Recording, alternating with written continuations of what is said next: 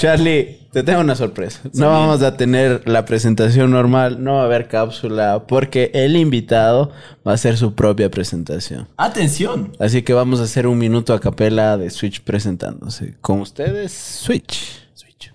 Ok, esto es un minuto a capela, eso perfectamente lo comprendo. Al llegar al podcast de Morphy, yo soy Switch, pero me fijé en el Nintendo. Lo entiendo, esto es buena similitud. Siempre tengo una buena conexión con el hip hop. Es como estar rapeando con un parlante Bluetooth. Porque hace mucho tiempo sobre la tecnología yo lo empecé. Siempre tengo una conexión y parece que es USB. Brillo por mi luz propia, eso ya lo sé. Mientras mato las bacterias, luz VC, eso está claro. Cuando yo suelto mi freestyle, me gusta hacerlo de manera buena para ser especialista. Dice que las batallas ahora son para deportistas, pero yo no dejo que muera la parte de un artista. Soy poeta, al igual que Mera, escribo con mi pluma, al igual que espejo. Pero me siento Montalvo, pues con la pluma los mato, los dejo sin complejos. Es más, bienvenidos a este podcast, eso lo comprendo. Mi nombre es Switch, soy el campeón eterno.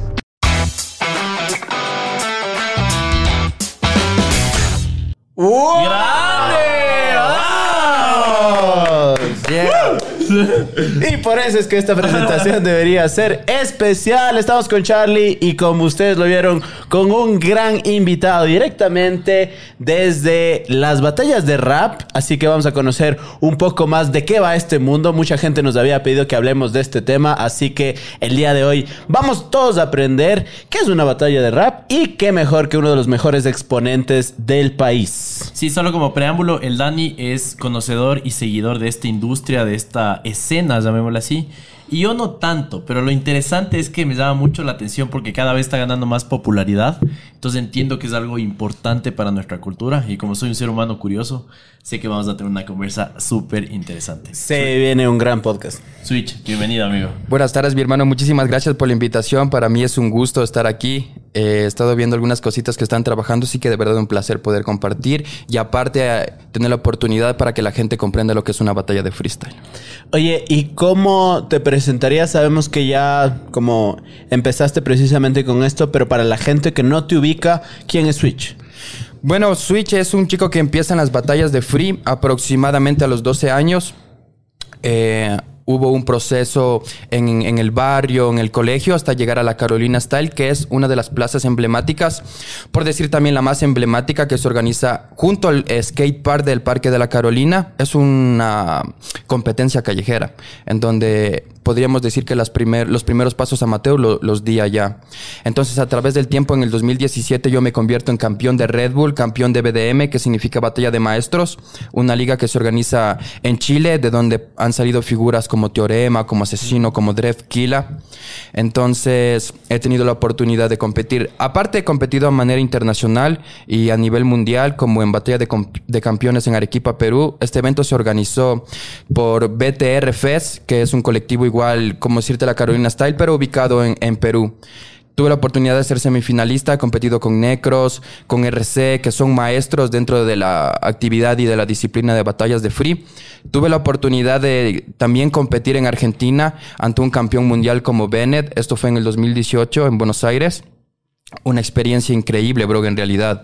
Me cambió como el punto de vista y yo siento que que todo este recorrido también ha ayudado para que dentro de Ecuador un movimiento aparezca y una escena comience a consolidarse, como lo hemos visto este año también que competí en la Red Bull Batalla, tuve la oportunidad de llegar a la final y la verdad es que es algo súper increíble, bro, porque si hacemos una retrospectiva de todo el camino que ha pasado, parece ayer, ¿sabes? Cuando me subí a un bus y me iba a competir a Ibarra porque eran los únicos espacios que teníamos, o me venía la Carolina acá a competir, o me iba a la esquina del barrio a soltar freestyle con los bros, porque sobre todas las cosas, esto empezó a través de la pasión. Oye, pero empiezas a los 12 años más o menos y empiezas como en las pequeñas plazas, dices. Y ahora ya sientes que hay como más escena con respecto al momento eh, que tú entraste, llamémoslo así, en el momento que tú naciste. Por supuesto. Recuerdo que nosotros éramos ocho personas en la plaza de Free. Ahora tú vas un domingo a las plazas y ya ves 22 competidores. Cuando también es un buen torneo, ves 80 competidores, ci- 100 competidores.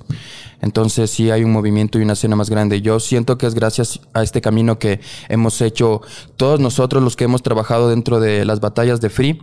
Porque yo voy a una plaza y como te digo, bro, recién hubo el conversatorio con Cerco Fu, con Stiga a través de la Red Bull y había muchísimas personas que están como que súper atentas y están aprendiendo, van a aprender a las plazas, van a conocer, van a apoyar y ya se siente que somos todos una comunidad súper grande. Qué bacán. Tengo una pregunta. Vámonos al Switch que tenía 12 años. ¿Cómo, cómo era esta, estas batallas, este freestyle en la, en la Carolina? ¿Cómo se acerca cualquier persona? ¿Puedes participar? Cuéntanos un poquito cómo era ese, ese tema.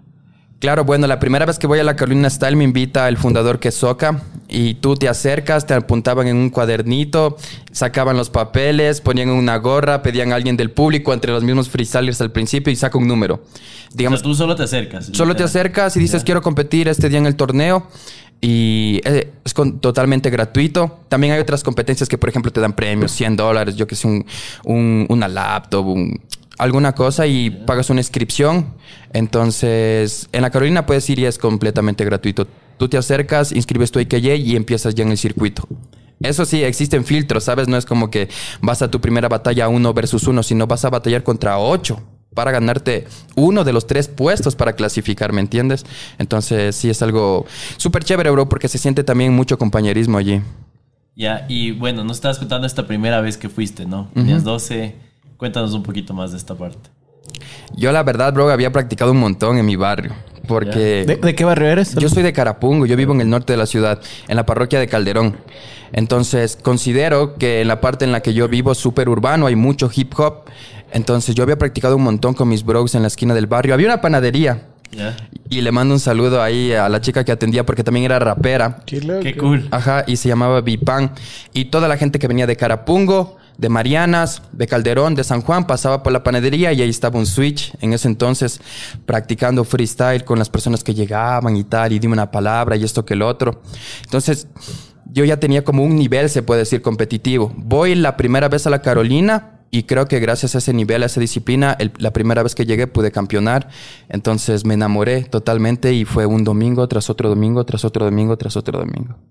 O sea, uno si va el domingo a la Carolina va a poder encontrar freestyle. ¿Son todos los domingos? ¿Un domingo cada mes? ¿Cómo es? Todos los domingos a partir de las 2 de la tarde. Existen otras competencias en el Parque del Bicentenario, en el Parque de las Estatuas, que son entre semana y el día sábado. Pero la Carolina, la emblemática, sí, todos los domingos a partir de las 2 de la tarde ya están los chicos todos los domingos. Qué cool. ¿Y mm, cómo, cómo te llegas a ganar este apodo de Switch? Tengo curiosidad de ese tema. ¿Está relacionado justo a, tu carrera?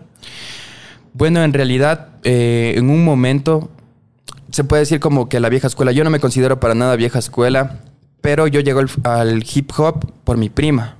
¿Ya? Ella era rapera y chichera. Entonces, eh, yo vivía de niño en la ferroviaria, que es un, un barrio del sur de Quito, que todo el mundo lo conoce. Entonces también había como esta parte de hip hop. Y mi prima hacía grafitis, porque el hip hop son cuatro elementos. El primero es el DJ, o bueno, no tienen un orden. Uno de ellos es el DJ, el otro es el breakdance, el otro es el MC, que es quien rapea, y el otro es el writer, que hace graffiti. Entonces mi prima también era writer y me regaló un graffiti que decía, el hip hop es mi vida, y hasta ahora lo tengo en la, en la pared de mi casa y tal. Y abajo ella firma Shelmy, era su AKJ, que es su apodo, y Switch, o sea, me bautizó, ella fue en realidad quien me bautizó con, con ese AKJ. Y ella tomaba como de referencia el primer no, la primera letra de tu nombre, que mi nombre es Steven, y algo que tenga que ver como el rap y tal. Ella decía que tenía una luz, ¿sabes? Que cuando rapeaba era como que me enciendo. Entonces lo asoció mucho con ello, quedó como Switch. Yo voy a mi primera competencia, me dicen cómo te apunto como Switch y ya creció el nombre, ¿sabes? Nunca pensé en cambiarme y es un nombre que siento que me identifica muy bien. Qué interesante. Eh, quisiera que me cuentes qué es lo que te, lo que te jala de esta escena, qué es lo que te... eh, po- ¿Por qué eh, hiciste una carrera de esto? ¿Qué es lo que te llama la atención? ¿Qué es lo que te hace sentir justamente el freestyle? No sé si te has puesto a pensar algún día en este tipo de cosas. Yo creo que sí, hermanito, como yo en realidad vengo como todos nosotros, buscándome una oportunidad desde cero, buscándome un recurso, eh, un lugar donde ver batallas, donde hacer batallas. Yo pienso que es la pasión por rapear, porque yo en realidad escuchaba muchos grupos de niño y antes de llegar a Un los par de influencias que nos quieras compartir. Nach Scratch, le escuchaba Ars Magna, Poesía Difusa. Hay una canción de él que es súper famosa que se llama Efectos Vocales, que son como tres fases. En la primera solo rima con la vocal A, en la segunda con la vocal O y en la tercera con la vocal E. Entonces, este dominio del lenguaje a mí me identifica. Y aparte las barras, el, el, el rap siempre ha sido como más explícito, como hablar a través de la conciencia, como más puro, por llamarlo así. Me identifica, me atrapa. Y aparte mi madre es maestra, ¿sabes? Entonces ella siempre estuvo como que de parte de que yo estudie, de que yo me prepare. Y las cosas que aprendo con mi madre las puedo aplicar en el hip hop y quedo enganchadísimo. Entonces, yo creo que la pasión por hacer un nombre o una escena, yo como le digo a muchas personas, bro, yo un día me desperté y era Switch, o sea, como la gente me ve, ¿sabes? Porque yo creo que todo me llegó por añadidura. El respeto, eh, puede ser que la fama, el reconocimiento, dinero, todo eso llega por añadidura cuando uno tiene una pasión y mi enfoque siempre estuvo puesto en, en siempre ser mejor como rapero, dominar las técnicas, dominar los doble tempos, saberse expresar, aprender un poquito más de lo que pasa en el mundo, saber un poco de historia. Entonces yo creo que es, algo, bueno, yo para serte sincero soy súper fanático de un constante aprendizaje, entonces en el freestyle encontré eso, bro, y me quedé enganchado. Y aparte encontré una familia, sabes que a veces viajé a otras ciudades y nos comíamos una hamburguesa entre tres, nos cuidábamos entre todos durmiendo en un parque para poder regresar, luego en los terminales. Y luego ya fuimos llegando a los hoteles, ya fuimos llegando a otras entidades, un mejor trato y un mejor estilo de vida. Oye, y justamente algo que es más para la gente que nos escucha también. Precisamente cuando decidimos invitarte, eh, la opción era primero invitar como al, campeón de, de- de Red Bull y luego nos dimos cuenta que había mucha escena, entonces más bien para gente que nos escucha que sepa que es un espacio que queremos cultivarlo y ojalá la gente se enganche también, como para que no haya hate y que digan por qué eso lo limitan a él. A Diego también lo vamos a tener acá como campeón, ojalá nos acepte la invitación. Pero te decía esto porque precisamente tú nos decías que poco a poco han ido avanzando, ¿no? En este tema de que cada vez hay más gente, hay más marcas incluso que les pueden auspiciar. Pero ¿Cómo, cómo, ves que puede ir creciendo esta escena o qué sientes que le está haciendo falta a la escena ecuatoriana como tal? Yo considero, bro, que es eh, trabajar de una manera planificada y ordenada. Y que cambie el punto de vista también, que no nos cerremos al hecho de que hay mucho estereotipo dentro del hip hop que, por ejemplo, a veces tú trabajas con una marca y dicen que eres un vendido. ¿Me entiendes a qué me refiero? No sé si es que alguna vez han asociado este tipo de concepto con algo. Pero yo considero que mm, no solamente de aplausos o de te felicito o un abrazo se puede llegar. Por ejemplo, yo tengo una familia, bro, ¿sabes? Yo tengo una nena que ahora está en su ciclo de escuela y tal. Entonces uno también tiene ingresos y egresos. Y yo considero que lo que hace falta como para trabajar es más eventos de manera profesional. Me comentabas antes de iniciar esto del, a grabar el podcast que tuviste la oportunidad de ir a la Red Bull. Yo creo que consi- considero que tú pudiste apreciar que habían unas pantallas, que había un evento planificado, que había una logística. Entonces trabajar de esa manera, bro, con ese tipo de espacios para que el freestyle tenga esa vitrina que se merece. Porque no es que nosotros como freestylers subimos al escenario a insultarnos. Ese no es nuestro propósito. Nosotros vamos a hacer un debate con rimas. Una batalla de freestyle es un debate en el que gana el que es más ingenioso y el que tiene más habilidades. No el que insulta o el que alimenta el morbo. Eso ya quedó en el pasado. Nosotros ahora estamos viviendo una nueva generación que va más por este tema de la disciplina, por este tema incluso dicen muchos que el freestyle es deportista. Yo creo que en un punto sí, porque te exigen formatos y no es lo mismo batallar siempre en un formato libre que sea cuatro barras, cuatro barras, a que te pongan un formato como un minuto de presentación con la temática tecnología. ¿Entiendes? Desarrollar mejor las habilidades. Entonces yo creo que es lo único que hace falta y que ahora ya estamos teniendo no tantos, pero si nos fijamos en nuestro hermano país como Colombia, tienen una Freestyle Master Series, que es un evento que se realiza cada 15, cada mes en algunas ciudades del país como Medellín, como, como Bogotá, como Cali. Entonces yo considero que si tenemos un circuito establecido, aparte nosotros como freestylers, es como tener un dojo de boxeo, ¿sabes? Estamos todo el tiempo en, en constante ejercicio, que cuando vayamos a una internacional ya no vamos a quedarnos en una primera ronda, en una segunda ronda, en una semifinal, sino que vamos a llegar a la meta que buscamos en realidad. Yo considero que en base a los últimos cinco años se ha dado pasos muy acertados, pequeños y gigantescos. Entonces vamos por buen camino.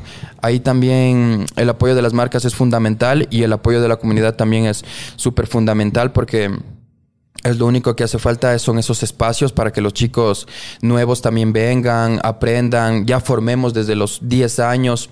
Les comentaba igual que yo compito en la escuela de rap de Infranich que está mm, posicionada en Argentina a través de Discord y a veces en las clases yo compito con chicos que tienen 12, 14 años. Uh. Bro, y son unas máquinas. Tú les pones un video de doble tempo, ta, ta, ta, ta, ta, en tres cuartos todo el tiempo están clavando, clavando, clavando, clavando. Es porque tienen un espacio, porque tienen más competencias, porque tienen más plazas, porque tienen más apoyo, más marcas y aparte también tienen un, un regreso, también tienen un feedback hacia ellos, un caché, un presupuesto y de esa manera se pueden dedicar en realidad lo que quieren ser. Claro, o sea, ya vemos así, este rato estamos como en una liga amateur, lo que nos hace falta para poner el símil con el fútbol, nos hace falta la liga pro o el campeonato nacional, llamémoslo así, que haya más partidos, que haya más eh, eventos precisamente para que ustedes también puedan ya ser profesionales, aunque sé que tú vives precisamente esto, pero para que cada vez haya más gente, ¿no? Y creo que también el público puede apoyar, porque vi la cantidad de gente que estaba interesada en el, en el último evento. ¿Cuántas personas creen ustedes que deben haber ese evento más o menos? Está Gabo Gabriel atrás en... Porque vi bastante. Yo vi sus historias y estaba... eh, o sea, Sí, de 500 a 700 personas seguramente estuvieron en, en el evento de la Red Bull. Pero es increíble, bro, porque como te digo, éramos seis. Seis freestylers en la Carolina. Claro. Ya luego fuimos 16 freestylers con 700 personas. Yo me acuerdo mucho de cuando tuve la oportunidad de ir a Paraguay a Cruce de Campeones, competí en Asunción contra BTA de España y me recordó muchísimo igual el lugar, estaba completamente lleno y digo, wow, Ecuador ya está trabajando a la altura de otros países y eso me, me gusta muchísimo. En Morphy Podcast estamos buscando marcas que al igual que nosotros les interese contar historias positivas. Así que si deseas más información, puedes escribir un mail a pemoncayo@morphy.tech. Oye, y ya nos pusimos un poquito técnicos porque me hablaste de doble tempo, me hablaste de barras, me hablaste de conectar, de punchline. Para alguien que no sabe, o sea, que no sabe nada de, de- las batallas del freestyle, ¿cómo le explicarías lo que es el freestyle? O sea, entiendo que el núcleo de todo es una barra, pero puede que esté hablando cosas que no son. Entonces, más bien, ¿cómo, cómo nos explicarías así brevemente qué es el freestyle? Claro, como, como te comentaba, las batallas de free son un debate con rimas. Dentro de este debate puedes usar cualidades como un punchline, que es un ataque, es una idea. Por ejemplo, te ponen la temática rock y se te ocurre una barra. Es que yo no soy rockero, soy un freestyler, pero si me das una guitarra es un concierto de Iron Maiden. ¿Me entiendes? Esa ya es una idea y ya estás atacando. Ah, de rock. Me habla este payaso, pero tienes un ojo de vidrio. Marilyn Manson. ¿Me entiendes? Entonces, son ideas. Esto prácticamente es un punchline que es un ataque. También existen respuestas, ¿no? Hablas de Marilyn Manson, pero tienes muletillas. Tú si eres Marilyn Manson, pues te quito las costillas. ¿Me entiendes? Estamos debatiendo la coyuntura. Entonces va, es súper simple, bro. Va por ahí. Ya en el camino te encuentras una técnica, una métrica. El freestyle en realidad tiene que ver mucho con la literatura. Existen figuras literarias como el retruécano, como las metáforas, como los símiles, eh, y una infinidad igual de figuras que vas encontrando en el camino, pero es prácticamente eso, un debate con rimas. El ejercicio que yo les digo a los chicos para empezar a hacer batallas o para empezar a hacer freestyle es buscar un múltiplo que es una terminación. Por ejemplo, terminación ente. ¿Cuántas palabras tú conoces con ente, por ejemplo? Deben ser muchas, ¿no? Gente, mente, inteligente, retente. siente, de repente, ambiente, cliente. Entonces, agarras dos palabras con esa terminación, ente y gente. Vengo del más allá porque soy un ente, que a pesar de no estar en este plano me recuerda a la gente. ¿Lo sientes? Mi flow es diferente. vengo a dejar una rima en tu inconsciente de manera inteligente. Entonces ya estamos haciendo freestyle, ya estamos rimando. Y aparte en las clases de literatura nos enseñan muy bien sobre rima y ritmo, entonces es poner un poquito más de atención a ello y, y ya vas a estar tus primeros pasos de freestyler. Qué interesante. Supongo que hay full gente que no le gusta la literatura, pero puede amar el freestyle, ¿no? Y debe conectar que están demasiado conectados. Claro, porque cuando yo me. Cuando aparece en mi vida precisamente la- las batallas de freestyle, era como. Ya, ya había escuchado por, precisamente por mi familia, por Juan Pablo, que le, le encanta el hip hop, a quien le mando un abrazo. Y él tenía su grupo y era como chévere verle. Pero yo me acerco igual en la pandemia y digo, oye, esto está diferente y se mandan barras y es chévere y hay rima.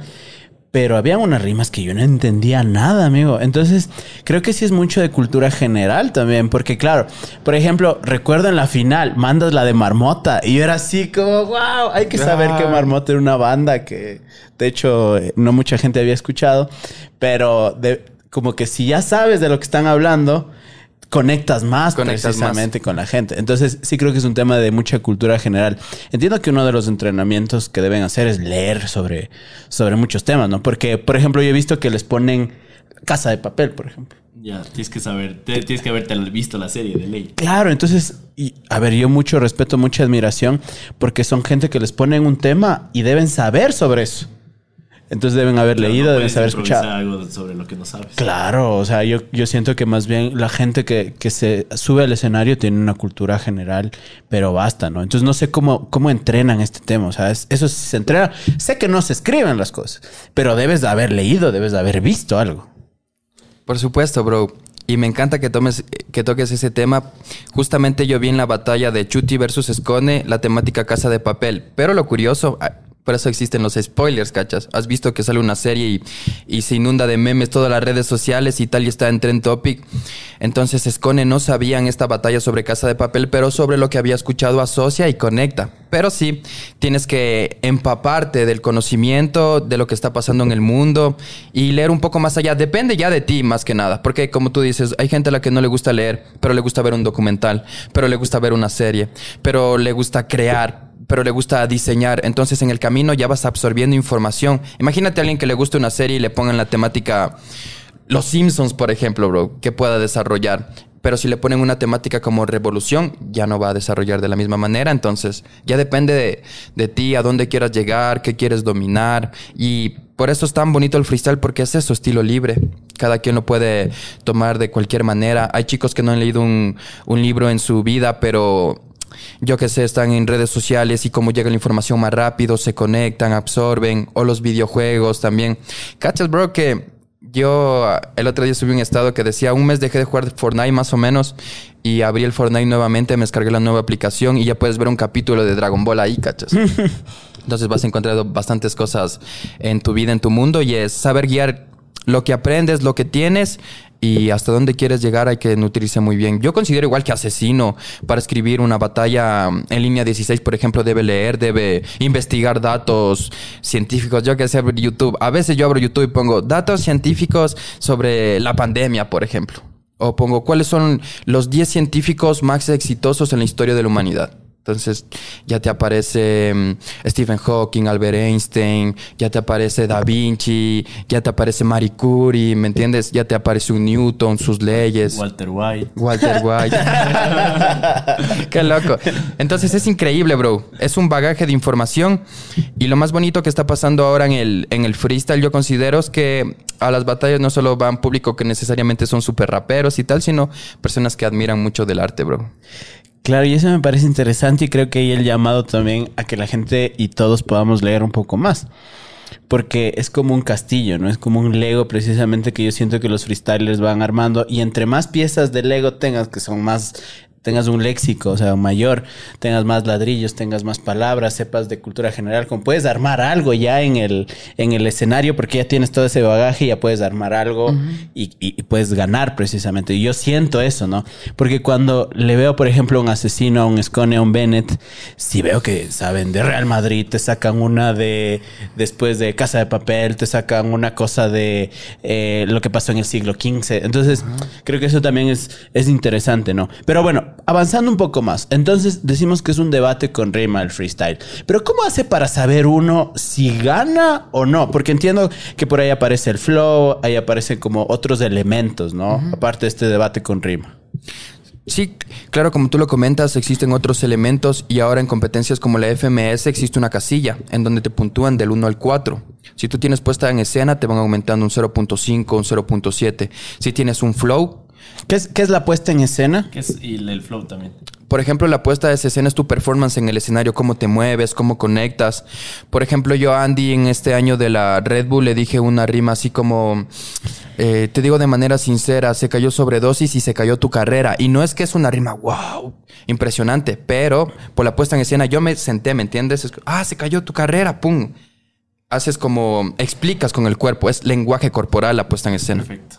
El flow es cómo te, te acoplas tú al ritmo. Cómo te acoplas tú al ritmo, eso te define como rapero. Todos tenemos flow, por más que una persona rapee cuadrada o rapee con mejores habilidades, pero todas las personas tienen un flow único y eso es lo que nos hace también, nos engancha más a las batallas de free. Existen las métricas, que son los juegos estos que te digo de las figuras literarias como una estructura. Por ejemplo, hay un juego en las métricas como una estructura con dos terminaciones, con ente y con oto, porque a tu mente lo noto, de forma inteligente me acoplo. Entonces ya está ra- rapeando con una métrica más que hacer un pareado como, porque agarro el micrófono, yo voy a rapear, es mi hora de improvisar y por eso yo voy a ganar. Eso es un pareado. Ah, ok, ok, ok. Interesante. Ajá. También se puede jugar con, con, los, con las respuestas, que es otro de los elementos de las batallas de free, y el doble tempo. Que el doble tempo lo conocen en la música como el tres cuartos. Es una manera como de rapear más rápido, como debe ser difícil el oficio de ser explícito, no lo tiene que hacer, es como andar en bici, me sigue, me salí, si ni siquiera lo busco hacer, no lo ves. Es como rapear como las metralletas que hacía Eminem. No sé si es que alguna vez tuvieron la sí. oportunidad de escuchar a Eminem. Entonces es como le vas cayendo al beat en su momento. Ya hay ejercicios como el Takadimi, ejercicios musicales, hay formatos también en YouTube, formato Red Bull, formatos FMS, pistas de bumba, pistas de doble tempo, en donde todos estos elementos tú los puedes poner en práctica para ir a una batalla de freestyle. Claro, porque entiendo que también tiene que ver que caigas con el ritmo del, del beat, ¿no? O sea, de la música. Entonces debes ir como con el, el doble tempo, debes ir cayendo en una terminación, en un sonido. Ahí sí no, no, no entiendo bien lo del doble tempo. Por ejemplo, lo, lo del doble tempo, como te comentaba, no es lo mismo improvisar. Por ejemplo, ahorita yo improvisé de a capela en el minuto de presentación, que no tenía como un ritmo definido, pero si tenemos un doble tempo, tenemos un BPM más rápido, se puede, se puede comunicar. Entonces, cuando tú tienes un BPM a una velocidad en la que tú te permites eh, meter más palabras en un momento, porque esto es el doble tempo, meter más palabras en un momento. Ok, ¿cachas? ok. Tú metes más palabras, ya depende de tus terminaciones. Igual en un tutorial que vi que hacía Chuti para Red Bull, él hablaba como de una forma estándar. No necesariamente en un beat de doble tempo tienes que rapear rápido, sino puedes irte acoplando cuando entras en el beat. ¿Me entiendes a qué me refiero? Hay diferentes maneras de entrar a una pista, pero obviamente si te ponen un beat doble tempo y tú haces rimas a doble tempo, vas a puntuar muchísimo más en formatos como FMS. Qué interesante. O sea, pues, hay tantos recursos y es tanto conocimiento, ¿no? O sea, la gente por ahí dice, ah, esos manes, esos malafacha que hablan raro y a veces bonito. Ya. Cuando lo ves de lejos, ¿no? No entiendes la escena. Pero poco a poco es tan técnico todo el conocimiento que hay. Que entiendo que, por ejemplo, la parte de improvisación, que, que me intriga muchísimo, es, es- ¿qué dices tú? ¿Es un músculo? ¿Es una habilidad? ¿La, la- la tienes que entrenar? ¿Qué- ¿Cuál es tu opinión sobre la improvisación? Yo creo que la improvisación sí se entrena, pero también hay prodigios, bro. Porque he visto personas que los he conocido como cercanamente y no entrenan en su casa, pero ya tienen el flow ahí, ya tienen el estilo ahí, ya les salen las rimas, ya saben fluir. A mí me gusta entrenar, pero no lo veo como entrenamiento, sino como, como un videojuego. Para mí las batallas de freestyle soy un videojuego y yo cada vez que compito voy subiendo de niveles. Es como el Smash Bros. A veces yo me siento en una batalla y digo, bueno, aquí ya solté un punchline con un pareado, voy a soltar un combo. Si me cachas? Y meto una métrica con un flow. Ta, ta, ta, ta. Entonces, yo lo veo de esa manera y Y obviamente sí me doy cuenta, porque tuve un entrenamiento antes de la Red Bull, como de dos meses aproximadamente, pero yo me daba cuenta incluso que pensaba muchísimo más rápido, ¿sabes? Estaba tomando una clase de música y asociaba más rápido las cosas. Y aparte el freestyle te ayuda a hacer un desarrollo cognitivo cerebralmente. Es como leer, como tener lectura comprensiva, como desarrollar, como hacer un pasapalabras. Entonces yo recomiendo también que para la salud mental, a mí me, cambia la, me calma full ansiedad.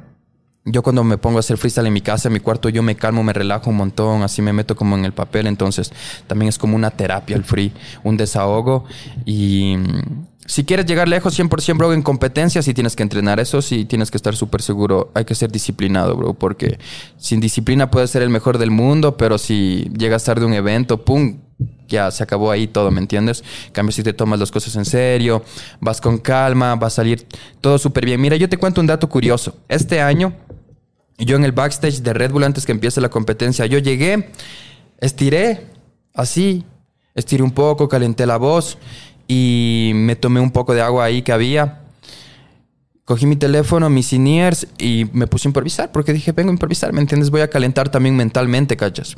Me puse a improvisar así con la mente en blanco, ta, ta, ta, ta, ta, ta, que cuando yo me subí al escenario me sentía preparado. Entonces ya cuando agarro el, micro, veo a la gente y comienzan a gritar, porque tú me puedes dar la razón, la gente gritaba increíble, bro. Yo me quitaba el INIER, porque yo digo, oh, la gente no me está gritando mucho las rimas, creo. Me quitaba el INIER y escuchaba cómo la gente se levantaba así. Yo digo, uy, no, no, no, me pongo nomás. si me cachas, entonces es por esta disciplina que yo tuve, comer bien. Yo estaba un poquito más eh, como pasado de peso me puse a hacer ejercicio, un poco de cardio también para sentirte un poco más cómodo, porque el escenario, si no lo sabes manejar, la energía se te agota. Esto lo aprendí en la primera internacional que estuve en Arequipa, ¿sabes? Porque llego a las semifinales, pero para llegar a las semifinales ya habían pasado como cuatro horas, que cuando yo voy a rapear contra RC de México, yo estaba cansadazo, o sea, sentía un, un cansancio, bro. Entonces, cuando regresé a Ecuador dije, no, voy, tengo que prepararme antes de ir a una competencia físicamente y mentalmente. Está de presentarle al Carl claro, para, que, entrenen ahí juntos. Pero, ¿sabes lo que dices? Es verdad. Eh, antes, antes yo jugaba ajedrez profesionalmente y nos decían el tema del cansancio mental y cómo lo diferencias del cansancio físico. A nosotros nos pasa cuando grabamos, por ejemplo, este es el primer podcast que estamos grabando en el día y vamos a grabar otro. Pero acabamos los dos podcasts y salimos. Nuestro cerebro está tostado. Porque hemos recibido tanta información y hemos aportado también, o, vamos, para nosotros decir con un hilo, ¿no? Nos dices algo y lo sacamos. Lo mismo, entiendo, pasa en el freestyle porque te dan un recurso, te dicen, no sé, eh, lo que estamos hablando del rock. Te empiezan a dar el rock y tienes que sacar toda la información. Entonces entiendo como ese cansancio mental. Pero aparte de eso, ¿cómo, cómo entrena uno? Porque ya me hablas del, tema físico, que creo que es importantísimo, sí o sí, para que oxigene mejor tu cerebro, de hecho. Pero para alguien que ya quiere dedicarse al free profesionalmente, ¿cómo sería un día de entrenamiento? Mira que yo justamente pensando en ello, tengo una propuesta y voy a iniciar con mis talleres de freestyle, que están invitados igual a la inauguración y les haré llegar la inauguración cuando esté todo ready porque mm, es como un futbolista, tú tienes que levantarte temprano. En mi caso, ¿cómo es un día, cómo fue un día de entrenamiento para mí para Red Bull? Yo me levantaba aproximadamente a las 8 de la mañana y decía, ah, no voy a ir a correr hoy porque ah, ya quería ponerle una excusa, ¿me entiendes? Pero mi mente ya estaba ahí, ya sabía que tenía algo importante que hacer. Bueno, me ponía mi canguro, mis audífonos, mi toma todo y subía. Y ahí en el barrio, como igual la gente súper cool conmigo, es como que soy, así me sentía como Rocky Balboa, bro, cuando entrena. Entonces me subí a la cancha, hago un poco de ejercicio, una hora, corro más o menos unos 5 kilómetros, así, dando vueltas en la cancha. Regreso a mi casa, pongo los beats, empiezo a improvisar. Improviso igual una hora, a veces dos y cuando estoy con amigos, sí son infinitas las horas, bro. Ni se siente. Entonces ya mm, después de improvisar una o dos horas, como te comento, leo un poco sobre temas puntuales que pienso yo que me, me van a servir, como por ejemplo historia, ciencia, cienciología. Em, cosas que también me ayuden a mí. Por ejemplo, yo tengo una marca de ropa que se llama Switch Merch y estoy aprendiendo ahora actualmente también a usar Photoshop, usar marketing digital, que es algo que me parece increíble. Esto del metaverso igual me Me encanta. Se viene la ropa de Switch en el metaverso. Claro. Yeah, claro. claro, bro, 100%. Entonces, ah, Imagínate vestir a Snoop Dogg. wow, Switch, increíble, bro. eh, Switch Design, claro. Eh, y hay un, una skin de Fortnite Snoop Claro. Dogg vestido de Switch Merch. Increíble sería eso. Entonces, luego de eso, em, descanso un poco mentalmente, leo algo. O los videojuegos ayudan mucho también como para solucionar problemas. Porque yo considero que cuando tú tienes una competencia, estás pensando en el problema, pero no en la solución. Y a veces la solución es entrenar, es levantarte de tu cama, tener la iniciativa y ponerle atención, bro. Después de ello, eh, voy donde mi hija, estoy con mi hija, juego con ella, convivimos, también hago las cuentas así de la empresa, compongo una canción, me gusta mucho componer. Justamente ayer grabé una canción con un bro que estuvo en la Red Bull que se llama En Sistema, que también es un freestyler muy bueno. Entonces salgo, compongo, veo uno que otro amigo que me llegan a ver al, al barrio, freestaleo más con ellos, regreso a mi casa, freestaleo de nuevo, me duermo, bro. He tenido los últimos sueños y uno de los sueños más locos fue batallar en un sueño con asesino, ¿cachas? Que es como que increíble porque tu mente está 100% concentrada en eso.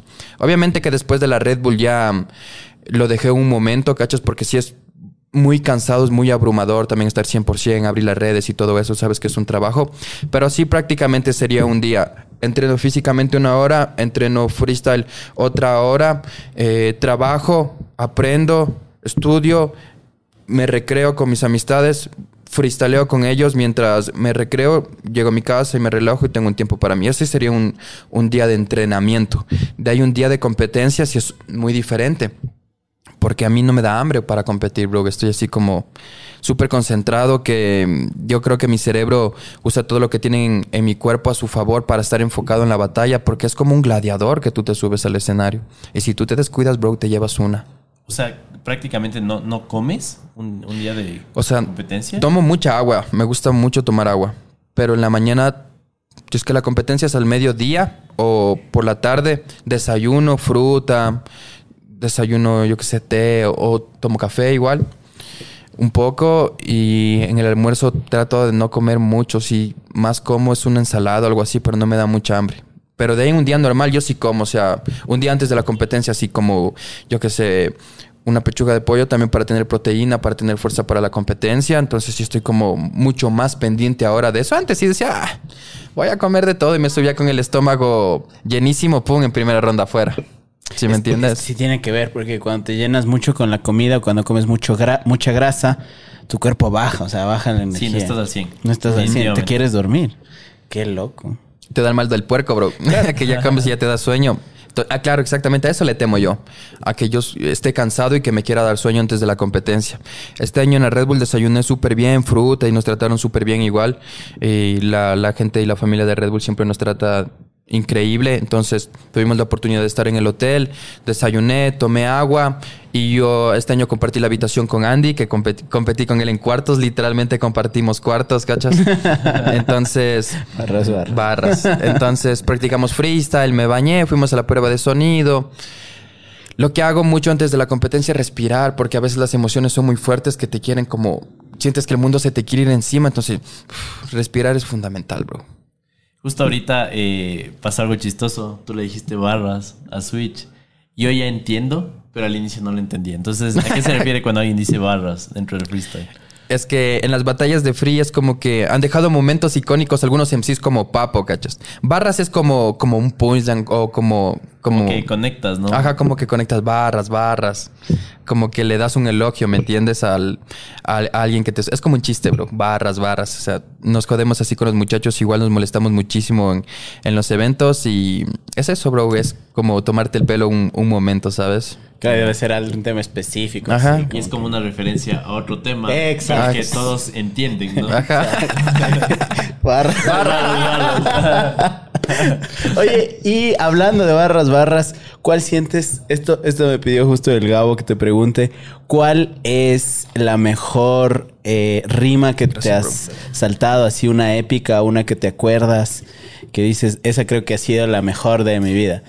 A mí, por ejemplo, me encanta mucho la, eh, el, el tema de las de las barras precisamente o de la última, la que estoy como obsesionado es con la de Sara Socas, ¿no? Que es ese minuto que le dan el beat con reggae y empieza como a conectar todo y bueno, súper chévere. Wow. De seguro tienes alguna que dices, esta es como la que más me ha gustado. Yo creo que por historia sería la del ecuatoriano te va a volar la cabeza en Argentina. Porque yo batallo contra Bennett y me ponen la palabra destreza, ¿cachas? Entonces aquí entraba eso que te comentaba de los múltiplos y yo empiezo rimando, es la destreza, lo pongo en la mesa, es la sutileza con que pesa. Mano arriba que esta empieza, el ecuatoriano te va a volar la cabeza.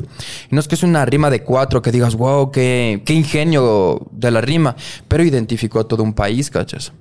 Entonces cuando yo regreso al Ecuador todo el mundo me decía, oye, ahí está el bro que vuela cabezas o cosas así, ¿cachas? Como, sansa, como Sansas, ¿me entiendes? Y aparte es algo étnico nuestro, entonces la gente se identificó muchísimo con eso. Cuando voy a Paraguay y compito contra el BTA me ponen la temática deporte y ahí yo juego con el doble sentido, ¿cachas? Con, como un calambur. Y le digo, BTA solo me gana, pero deporte. Y le hago así en honor a la estatura, ¿me entiendes? Es como que separas la, la, la palabra. Entonces, estas rimas a la gente le impactaron muchísimo. Cuando viene la Red Bull Ecuador en el 2020, yo suelto una rima que era como... Red Bull me dio alas, te lo juro, y terminé convirtiéndome en el cóndor, protegiendo al escudo. ¿cachas? Entonces fue como que, wow. Y de hecho, el edit que me hizo Vizcarrita me convierte en un cóndor, bro. Así cuando suelto la rima y, y me pegan el escudo así de Ecuador, así. Y este año la rima que más impactó fue la de Yo soy Chito Vera, la de Chito Vera, la que le dije que él solo habla de Chito Vera, pero yo golpeaba como Michael Morales. Otra rima que le dije como de UFC. Le dije una rima, permite lo que él esconda, porque si yo voy al internacional es para masacrar la ronda. Haciendo referencia a la ronda de batalla de octavos y a la ronda competidora de UFC. Entonces, Claro. me parece un locurón, bro. Y la de Dominic. Contexto. Chito Vera había competido contra Dominic en su, en su pelea de la UFC. Y en México hay un freestyler que, se, se llama, llama Dominic.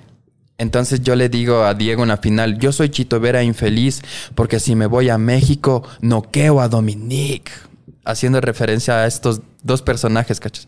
Yo creo que la rima esta de Dominic fue la que más impactó. Igual yo abrí a TikTok, bro, así fue una llocura porque yo me acosté ese día así muerto después del after y tal. Y el otro día me despierto así con mi chica y le digo, oye, abro TikTok y veía esa rima cada tres videos, bro. Digo, wow, esa rima impactó y estuvo así dando recorrido por todo el mundo. Incluso me hice eh, amigo de Michael Morales. No. Y Chito Vera sí vio mis historias. No me respondió, pero bueno, todo su momento. Y sí vio mis historias y vio la rima que, que le etiquetamos ahí. Así que un shout out para ellos. Todo, todo su momento, barras, barras. ¿no? Barras, barras. Oye, Barras. sí, es que es, es- esa, esa me pareció como genial, así, la de Michael Morales. Siento que, a ver, estamos hablando justo de la final cuando están ya eh, como definiendo el campeonato prácticamente. Y yo sí siento que tiraste muchas locales y la gente y el público que estábamos ahí como que entendíamos mucho. No sé los jueces porque al final yo creo que están ahí por algo, tienen mucha más experiencia que... ¿Jueces son locales? Habían dos jueces ecuatorianos y había Stigma, estaba. Stick. Stick, perdón, Stick de Perú. Ya. Entonces eran los tres y claro, los tres tenían voto, ¿no? Eh, entonces siento que ellos sí entendían, pero Stick también como, como que se había informado bastante porque entendía las rimas, Sí. entendía todo. De hecho, algunos días de convivencia antes de la Red Bull nos preguntó cosas como la jerga, cositas así. Nos comentó en una charla que tuvimos igual antes del evento que sí había investigado. Ya somos eh, somos países vecinos, entonces de ley se iba a enterar. Y sí, por las rimas que comentas que fueron populistas, se le conocen el freestyle. Considero que sí en una parte y por otra parte, yo de mis, desde mi perspectiva como competidor, yo sabía qué argumentos tenía que llevarlos a mi favor para resaltar. Entonces se llama, si se llama la competencia Red Bull Ecuador, estás hablando sobre Ecuador, ¿verdad? Porque cuando vas a una final internacional, hablas sobre cosas mundiales y, y cultura general, desde mi punto de vista. Ya las personas tienen otro punto de vista y me parece eso perfecto y por eso es el freestyle increíble. Tiré una rima que, por ejemplo, era... mm, soy como Eloy Alfaro el día de hoy porque en, en Ecuador siempre he sido el viejo luchador. en referencia al apodo de él. Otra rima que decía, tengo la inspiración de Juan León Mera. Pero, bro, es gente que a mí me ha inspirado, ¿me entiendes? Es gente que yo tú te pones a analizar la historia de Ecuador desde la época aborigen y te van a aparecer en el camino Genio Espejo. Entonces yo quería representar mi herencia. Yo me siento 100% muy orgulloso de ser ecuatoriano. Considero de que eso me terminó jugando en contra porque el público explotó, ¿cachas? Y la rima de marmota. Claro que hago la comparación entre Cancerbero y Marmota. ¿Cachas que subió un TikTok y la gente como que se enojó que, que haga esa comparación? Y les digo, no, ¿por qué se enojan? Cancerbero y Marmota han sido mi escuela. Yo he escuchado los discos de ellos desde niños, ¿cachas?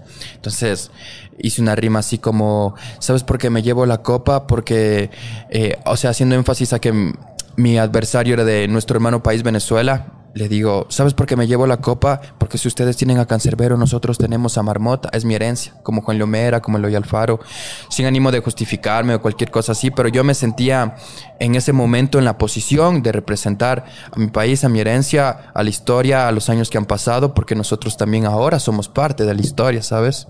Entonces mi nombre como Switch ya está dentro de la historia a través de las batallas de Rab en Ecuador y me pareció increíble. Y aparte, seamos sinceros, bro, Diego también me tiró rimas populistas. Si quien hablaba del encebollado fue él y quien comenzó a hablar de Chito Vera fue él, entonces yo le respondí, ¿cachas? Y aparte, yo considero, bro, si estamos debatiendo tú y yo sobre historia de Ecuador y si es que yo te menciono el hoy Alfaro y tú eres una persona que va a representar a la región, por ejemplo, tú me vas a debatir esa coyuntura, ¿me entiendes? Yo te hablo del hoy Alfaro y tú me dices, ah, tú eres el hoy Alfaro, bueno, qué complejo. Ah, pero a la final yo soy un historiador y periodista como Genio Espejo. ¿Me entiendes? Y era como que yo sentía que no había esa respuesta. Noté en la final también que Diego el primer minuto tuvo un minuto vacío. Yo estaba buscando como estímulos dentro de su minuto para competir y tal. Entonces, en un momento del 4x4, yo recuerdo que fue el momento más eufórico, creo, de todo el campeonato, de todas las batallas, porque yo solo recuerdo que le conectaba los punchlines, daba la vuelta al escenario, lo regresaba a ver y lo veía a él como con la cabeza un poco, como con la cabeza viendo el suelo buscando la rima y veía al público y el público eufórico, bro. Yo digo, ¿qué está pasando? Solo pensaba, ¿quieres otro punchline? Te doy otro punchline. Él me respondía yo le volvía a responder y se paraba la batalla de nuevo. Y así como tres veces. Entonces cuando yo ya me lanzo al público y mi plan era botarme encima de la gente. Pero como estaban las vallas muy altas, fue como que no alcancé. ya me ganó la emoción ya. Entonces, estuvo increíble, bro. O sea, el show fue para mí espeluznante porque yo me subo al escenario, me presentan y a lo que me levanto a saludar a la gente, se levanta al estadio y nunca me había pasado eso antes en Ecuador. Entonces yo, yo le agradezco mucho al público. Les tiro también otro dato curioso. Había un chico en la primera fila que me regresaba a ver desde que yo me subía, me hacía así vas a ser bicampeón, me decía. Switch, concéntrate, vas a ser bicampeón. Todas las rondas, y yo pasaba otra ronda y me decía, ¿sí ves? Y me decía así. Entonces yo cuando le regresaba a ver a mi compañero que estaba a la derecha, así como riéndome un rato, él me gritaba, Switch. Y mis compañeros me decían, bro, te está llamando el pana de allá, que ni sé qué. Y me hacía así. Concéntrate, cachas. Y yo todo el tiempo estuve así como que súper pendiente y el cariño de la gente es algo, bro, que no tiene precio.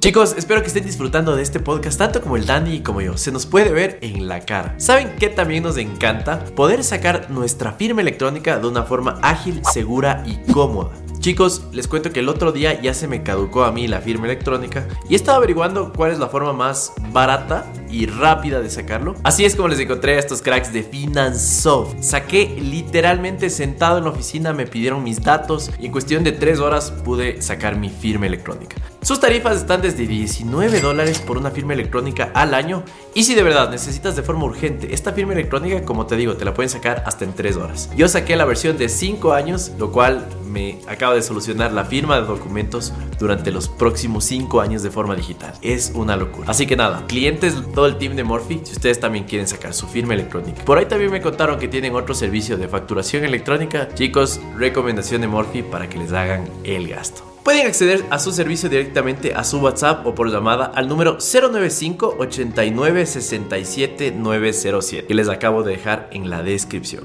Chicos, dejo que continúen con el podcast y nos vemos. Chao. Oigan, y ustedes que han estado más pendientes de la escena, bueno, tú mucho más, eh, ¿sí hubo una diferencia de esta batalla de, de, Red Bull de este año versus la anterior? O sea, en cuestión de alguna cosa ¿qué, ¿cuáles fueron las diferencias? ¿Cómo ven, cómo podemos evaluar que está creciendo justo la escena en Ecuador? Sí siento que soy como súper ignorante en este tema, pero yo veía desde lejos como espectador que había gente que tenía más rima, tenía más recursos, como que conectaba más, había doble tempo. O sea, sí vi una puesta en escena también. Nunca había estado, ojo, nunca había estado en un show en vivo de tal magnitud y me pareció como interesante. Yo, como espectador, ojo, la gente me puede criticar, pero como espectador sí sentía y tenía la idea por las batallas que había visto, los pequeños videos que siempre están como, ah, eres un hijo de tal y cual, ay, tu mamá es tal cosa. Entonces, sí siento que eran muy básicas como, como las rimas. Siempre eran que siempre eres un patán, eres un etc, etc, un hijo de tal y cual. Y como que siempre se quedaba en esto. Pero ahora sí, como que vi más, más recursos, ¿no? Entonces me, me, pareció a mí desde externo interesante y sobre todo ver más competidores. Había más nivel. Precisamente que lo dejen Sloboski en la primera ronda me pareció como loco porque era el último campeón. Y que se quede en primera ronda y habla de que claro, se viene. el nivel ha, Sí. ha crecido, ¿no? También él tuvo más... no, bueno, ya, fue, fue tema de la competencia, pero le tocó en primera ronda con el campeón anterior. Del anterior. Entonces, bueno, pero no sé ahí ya en tu, curioso. ya en tu, Yeah. eh, en, en tu, en tu conocimiento ya de la escena completa, ¿cómo lo sentiste? Yo sentí que había muchísimo nivel y que hubo revelaciones este año como Semoque, por ejemplo, que fue un showman. Desde que se levantó, levantó el público, entonces me parece increíble. Andy tiene mucho flow. En sistema, que está en la competencia, que es como se puede decir la vieja escuela del freestyle, porque es de los pioneros que ha estado en las competencias. Su flow, su carisma, su puesta en escena, enamoró totalmente al público. Él, él era el que dijo que no se va a retirar hasta... Él, él fue Yesman, Ah, con el que yo perdón. competí en primera ronda, ajá, que es también aparte subcampeón mundial, ¿sabes? Viene de Perú de ganar en algunas competencias y de llegar a la final. wow. Entonces, cuando yo competí con él, sí sentí el nivel, ¿sabes? Hubo una réplica, de hecho, en ese evento. Yo dije, bro, Claro. si es que yo no me concentro en esta réplica, me voy fuera otro año en primera ronda. Y dije, nos vamos de nuevo a recapitular. Pero yo veía absolutamente a todos que tenían nuevo, eh, nuevas propuestas. Abel tenía un flow, bro, una fluidez. Mac también tenía un doble tempo que estaba ta, ta, ta, ta, ta, ta, ta, todo el tiempo. Creo que se subió incluso en un parlante ahí en el escenario y estaba poseído. Entonces yo considero que los muchachos eh, han evolucionado del año anterior a este año increíble. Otro, otro punto que pienso que es a favor siempre en un torneo de batallas es que exista público. Mm. El año anterior lo grabamos en un set de croma, de pantalla verde y es bonito la experiencia y todo, pero yo considero que evoluciona que Por el tema pandemia, eso. por el tema pandemia, sí. Y antes de la pandemia. También lo mismo grabamos en Ah, no había público. No hubo Entonces público Fue la dos primera años. vez que hubo público. Ajá, fue la primera Ah, vez que está bien, súper. Ah, bien, entonces no está todo perdido. Verás, 2017 yo compito en Kamikaze, que es una li- liga de batallas que el campeón de Kamikaze iba a la Internacional de Red Bull en México, 2017.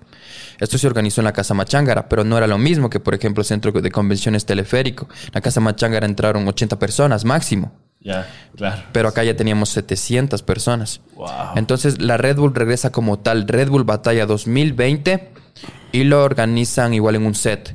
El siguiente año, que es el año que campeonó Alfredowski, 2020 campeonó Mac Tempo. En el año que campeona Alfredowski, que va a Chile y compite contra Raptor, fue 2021, igual fue en el set y toda la cuestión. 2022 ya es con público, ahí fue una fiesta de freestyle. Realmente yo estaba muy asombrado de cómo conectamos con, con las personas, bro, y estaban apo- apostando por talento que es 100% ecuatoriano y obviamente por los hermanos que vienen de Venezuela, así que me pareció increíble. Oye, ¿sabes que sí siento? Y, y creo que para eso estamos precisamente los medios, para poder darle más vitrina a este tipo de eventos. Porque tenía full gente que cuando subía las historias de que estaba en el evento me decía, no puede ser, yo hubiera querido ir, pero no me había enterado.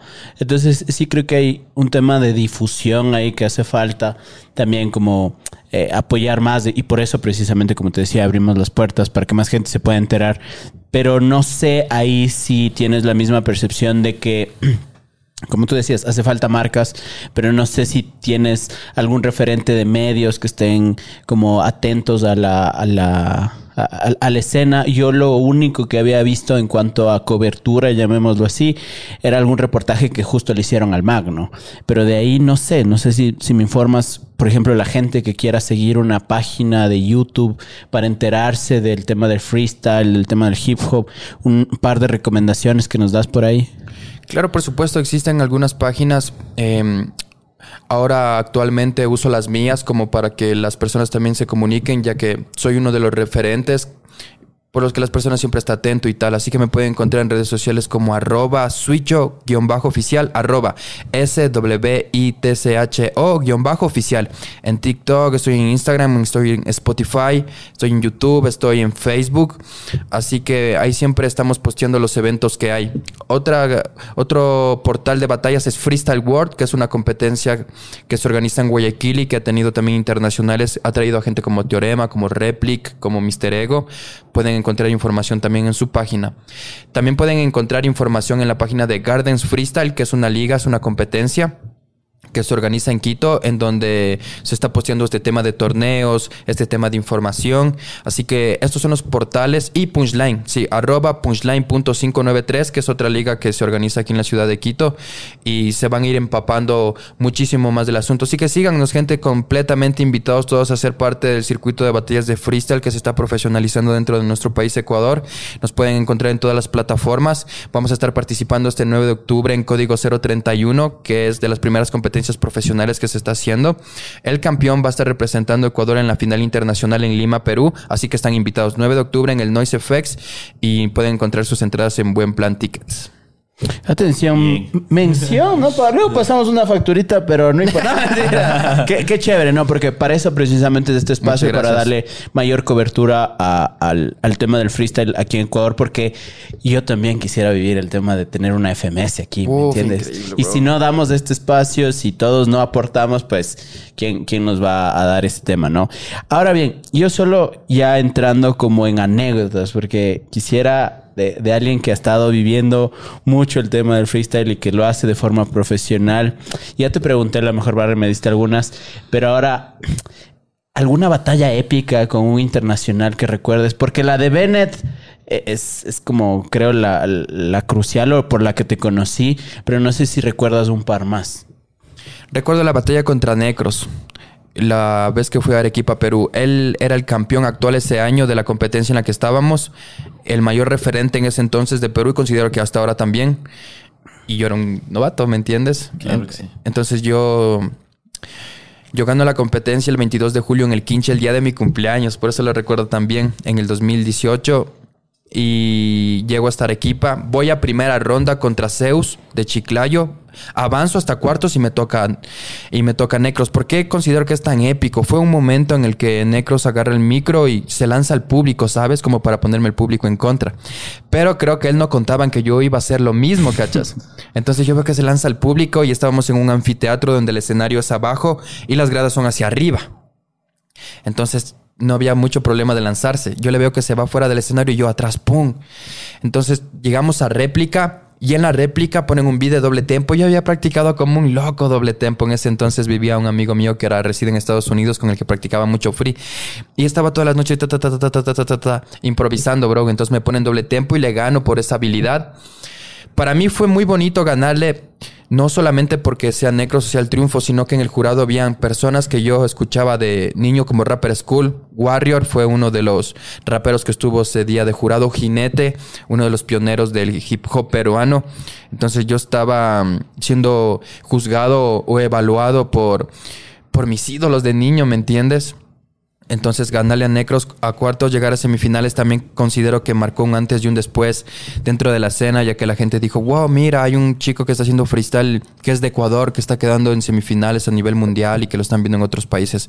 Entonces, yo cuando regreso de ese viaje, fue la primera vez que voy a un internacional y viajé en bus dos días. Entonces, me comí una peli así, bro, increíble. Me fui solo porque yo les dije a mis bros, oye, bro, ¿quieres ir?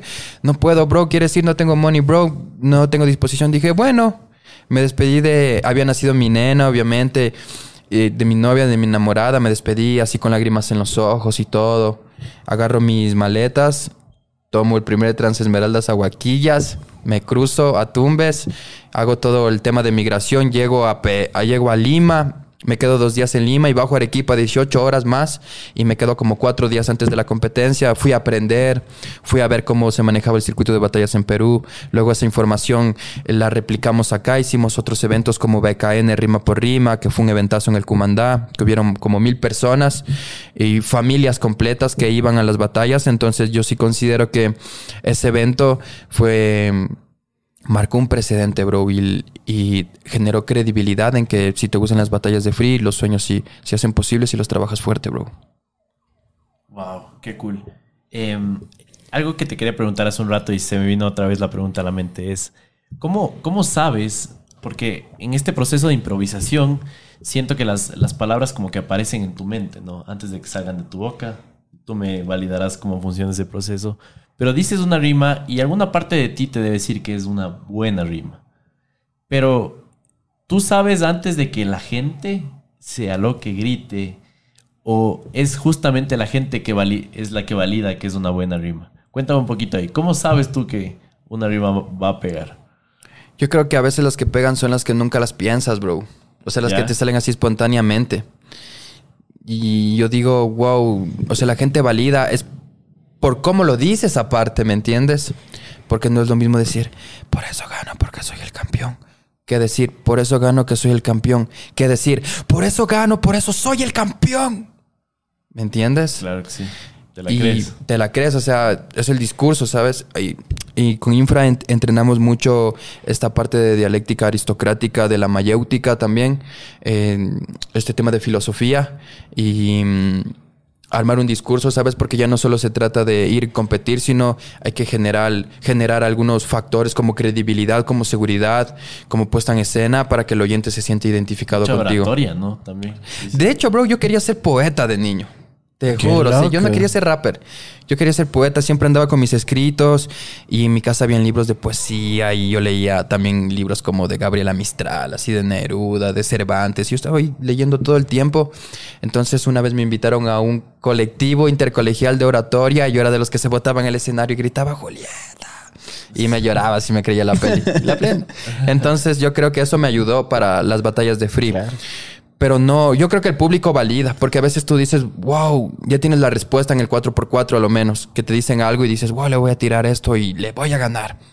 Y lo tiras y es como, cric, cric, cric, y dices, no. Entonces, tienes que ir intentando, intentando, intentando, bro. Aparte hay que endulzarle el, el oído al oyente con cosas que le parezcan positivas, negativas, llamativas divertidas, depende ya de lo que quieras transmitir en el escenario. Pero yo considero que freestylers como Loquillo, que está en la FMS Colombia, que es un freestyler y comediante, engancha muy, bien con el público, ya tiene como que súper estudiado qué cosas van a decir. Yo considero que temas trend topic, como por ejemplo vi en TikTok que está ahorita de, como de tren esto de es de chill, es de chill. Si tú dices esto en una rima, 100% vas a pegar, ¿me entiendes? Todo el mundo va a reconocer. Claro, o si hablas, yo que sé, un beso de tres, de la tóxica, cosas que son como trend topic, siempre en, en, tendencias van a identificar más con la gente y la gente se las va a validar 100%. ¿Estás disfrutando de este podcast? Lo podrías disfrutar mucho más. Helado con queso. Suena muy raro, pero créanme que deberían probarlos. Son deliciosos. Imagínate que aparte de disfrutar un delicioso helado, vas a poder colaborar al medio ambiente porque por la compra de cada copa semilla estás colaborando a la siembra de un millón de árboles en todo el Ecuador.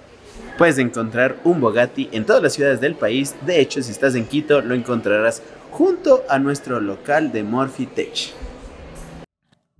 es demasiado interesante, en serio, mi, cerebro está explotando. otra, otra pregunta que tenía es, ¿cómo manejas con... A ver, entiendo que, es este debate, ¿no? Y entiendo que hay momentos en los cuales estás perdiendo. No quiere decir que pierdes la batalla, pero estás perdiendo definitivamente. ¿Cómo, ¿Cómo lidias con esto? Porque entiendo que hay gente que utiliza esto como más bien como, como un combustible psicológico y lo acumula para mandar una buena respuesta, pero a veces es tan fuerte que más bien te puede bajar el, el ánimo en ese momento. Entonces no sé qué tan bueno eres con este recurso de responder cuando, cuando te están, no sé cómo explicarlo, como destruyendo, o sea, cuando lo están haciendo bien. ¿Qué tan bueno eres respondiendo cuando estás como bajo presión, por así decirlo? Yo considero que trabajo muy bien bajo presión, bro. y que trabajo mejor, bajo presión en realidad. Porque mm, yo considero que una batalla la pierdes o la ganas antes de subirte al escenario. ¿Sabes? Porque desde que estás nervioso por el micrófono, por el INIER, por el público, tú mismo tu cerebro ya le estás enviando pensamientos de, oh, ¿y si pierdo? ¿Y si la gente no me grita? ¿Y, si me paran la batalla? Cuando a mí me llegan esos pensamientos, yo le digo a mi mente, muchísimas gracias, pero no necesito estos pensamientos ahora. Y los dejo fuera. Entonces yo voy enfocado, concentrado y digo, un punchline yo sé hacer. Una rima también sé hacer. Agarro el micrófono lo sé hacer. Voy a divertirme porque no sirve de nada como estresarte. Y el freestyle es desconectarte para conectarte, ¿sabes? Entonces lo dejo todo fuera y cuando estoy en el escenario sientes aparte la energía. Yo sentí en la batalla contra Yesman este año en la Red Bull que perdí en, antes de la réplica, bro. La plena, sí, sinceramente. Claro, porque estaba flojito, ¿no? Sí. O sea, uno desde fuera y decía, chuzo, ¿y ahora qué pasó? Claro. Cayó como se sentía que venía bien el nivel y yo no estaba muy cómodo en, la temática y todo. Me encerré mucho a que él era psicólogo. Traté como de hacer explicaciones, pero me fui, me fui, eh, no conecté de frente, sino por los alrededores. Entonces yo dije, uff, esta, esta, esta ronda la perdí, dije yo sí. Bueno, dije, ya está, la final. Le dijeron réplica y dije, ahora sí, pum, vamos de nuevo. Ahí me recapitulé y dije, bueno, estoy perdiendo. La gente no quiere ver que rime bien, quiere que le meta una paliza, ¿me entiendes? Porque cuando tú eres campeón es algo que te... La gente te... Como que te exige el doble o espera de ti el doble o el triple. Entonces dije, bueno, voy a clavar todos los punchlines, estos 4x4 y yo manejo muy bien este formato. Pum, pum, pum, pum. Entonces le respondí y y le traté de conectar de diferentes maneras. Entonces yo sentí que en un momento él quiso crecer, pero yo como estaba tan seguro en ese momento de la batalla, dije, no, me le di vuelta al, al escenario. Creo que hubo una rima en que el Yesman me dice que yo soy subcampeón, pero me- como que me ninguneó y me dijo de Perú, cachas. Me dijo, no, es que eres subcampeón, pero cualquiera puede ser subcampeón en Perú. Y yo le digo al stick, porque le veo al stick, y se me ocurre y veo el estímulo. Dijo, claro, el Stick estuvo en el evento que yo quedé subcampeón en Perú. Él compitió también ese año ahí. Y le dije, oye, Stick, ya no quieren ser argentinos los muchachos desde el día que me vieron a mí compitiendo en Guacho. Así se llamaba la ciudad, Guacho, Perú, ¿me entiendes? Oh, ya.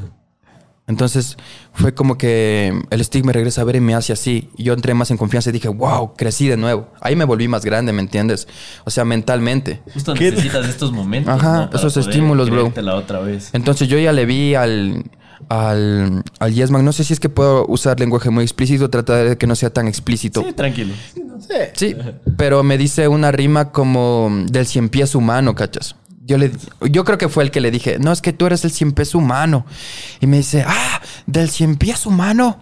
Porque voy a conectar tu boca con tu ano, dice, ¿cachas? Y yo le respondo, ano, ano, penes sexuales, ano, ano, penes sexuales. En verdad, así quieren representar los rivales. No lloren cuando pierdan en las internacionales. Y la gente, wow, explotó. Y dije, aquí fue, volví a crecer, ¿me entiendes? Entonces yo dije, wow, estoy súper divertido que cuando ya clavé la última rima y me responde el Yesman en la última, iba a responderle, ya tenía tres ideas más.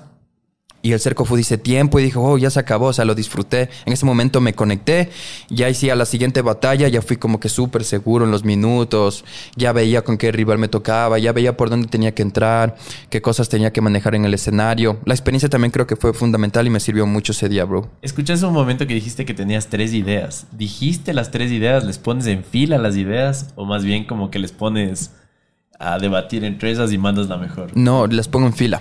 Ah, las pones Sí. en fila. Eh, a veces veo las palabras cuando estoy muy concentrado, si cierro los ojos y las veo las sílabas. Muy claramente las palabras y las terminaciones en la mente. Entonces, digamos, si tú me dices YouTube, yo ya pensé suscriptores, dislike, comentario. O sea, puedes, podría- podríamos decir que los freestylers es como que tienen más memoria RAM para la gente que entiende un poco de tecnología. Es decir, memoria eh, localizada para que haga multitasking, llamémoslo así. O sea, Claro. puedes pensar, eh, puedes pensar varias cosas a la vez. Sí. Sí lo puedes hacer, ¿no es cierto? Sí, de hecho ahora estoy un poco trabado. Sí, no sé si me siente que estoy como que un poco trabado es porque tengo muchas ideas en la cabeza. Muchas ideas en la cabeza. Lo que pasa es que hoy también entrené, entonces tu cerebro se queda como que súper despierto, ¿sabes? Ya. Y mm, yo estoy todo el tiempo, me vienen... Estás a doble tempo. Ajá, sí, yo venía caminando aquí, bro, a lo que te mandé la foto y digo, bro, ya llegué, estaba ahí soltando un free, loco. Entonces, de ley, entonces funciona así, pero sí las organizo. Eh, el entrenamiento que he tenido en la escuela de rap con Infranich también me ha ayudado a que pueda organizar mejor las ideas y saber por dónde guiar los, los conceptos, cómo expresarte. El tema de dicción también es súper importante, así que sí aparecen muchísimas ideas, bro, muchas conexiones neurológicas.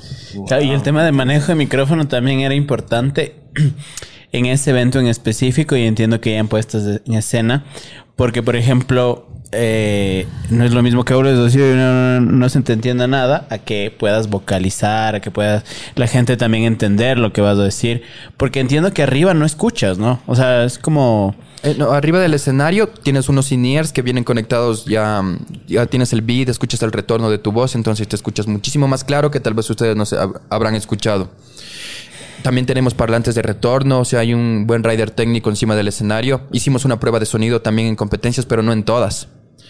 Eh, ojo ahí porque no en todas las competencias tienes que, por, por ejemplo, un rider técnico como de Red Bull. En algunas, en la plaza no escuchas ni el beat. ¿Sí me entiendes? Pero yo creo que eso te ayuda a entre- entrenar como para ir ya midiendo el tiempo. Em, yo hago un ejercicio en el metrónomo, bro, del Fruity Loops, que es el programa en el que grabas la música. Se llama Takadimi. Entonces tú vas escuchando el, el metrónomo cuando cae el golpe y es taca, dimi, taca, dimi, taca, dimi, taca. Estos son ejercicios musicales. Yo les recomiendo igual a los bros que quieran aprender a hacer freestyle y a mejorar los flows hacer takadimi, porque es una técnica que viene de, me parece que viene de India y yo los primeros videos que veía de las personas haciendo takadimi, o sea, es increíble como tú puedes manejar estos tiempos encima del beat, encima del escenario, para que no te juegue a veces en contra del beat que no escuchas bien en el escenario y se te va la pista o estás cayendo fuera de la caja.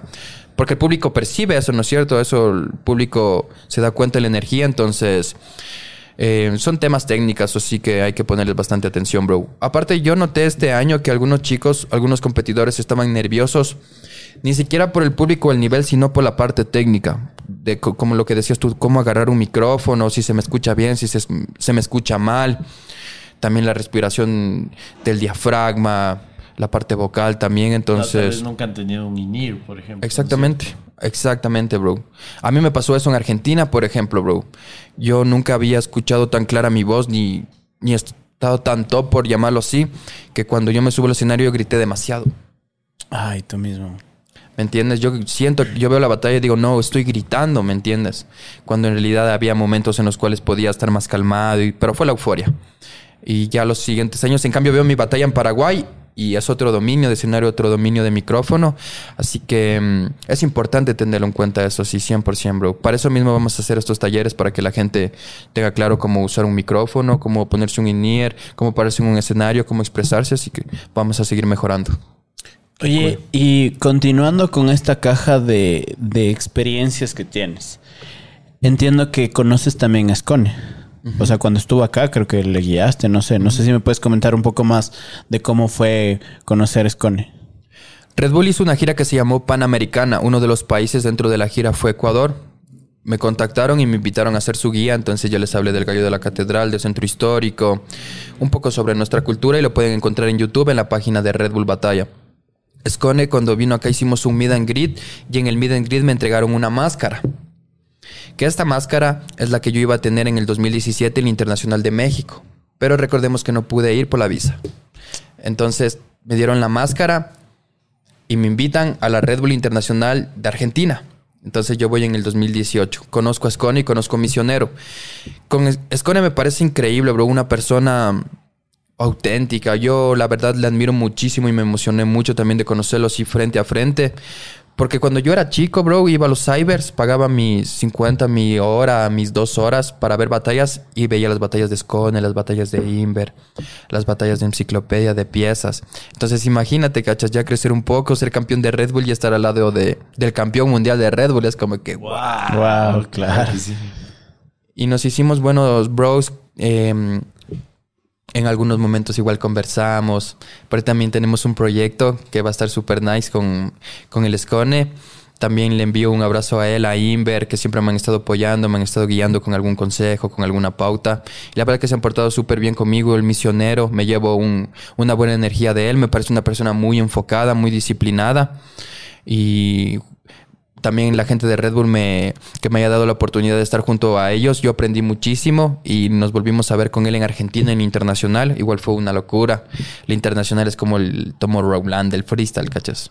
Entonces, compartir con todos ellos, ver a gente como Arcano, a gente como Asesino, a gente como Woz, que ellos entren a tu habitación, que hagas freestyle, que te den una pauta. O sea, conociste a vos, ¿no? Ya. Sí, conocí a Woz, él estaba ahí en mi cuarto, bro, sentado. sentado ahí en la cama. Estaba el capo 013, llegaba medio dormido, sacó la GoPro, el Balleste, el Pepe Grillo. Nos pusimos a improvisar ahí un par de horas y todo súper nice, bro. Todo Sí, es que- Qué bacán.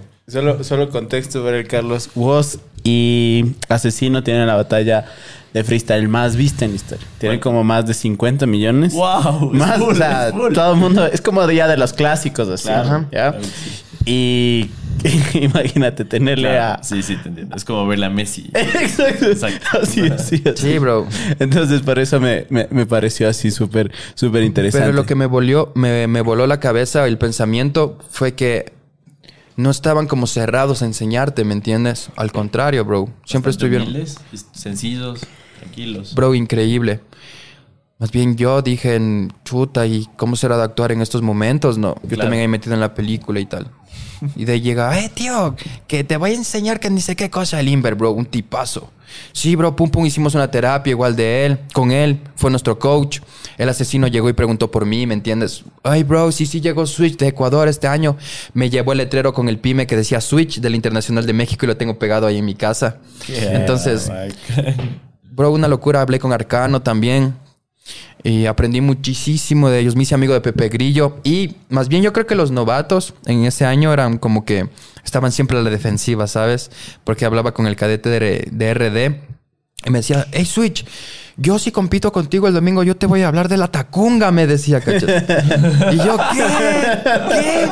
Me dice, sí, porque yo en una batalla tuya vi que le decías a un amigo que fuiste a la Tacunga a visitar a un bro que estaba en Canadá, ni sé qué cosas así, ¿cachai? Ya había visto una batalla mía en la Carolina de hace muchos años, bro.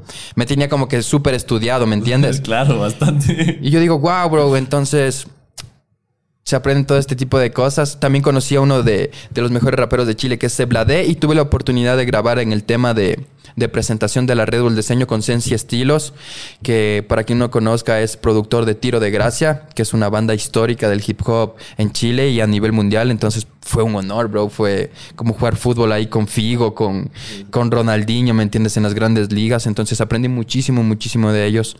Igual hablé con, con Bennett. Él fue con un amigo también eh, que compartimos con Gerald, con Yankee One, con Balleste. Me hice súper amigo de Pepe Grillo. Estuvimos parchados, recorríamos Buenos Aires con el parlante, así improvisando.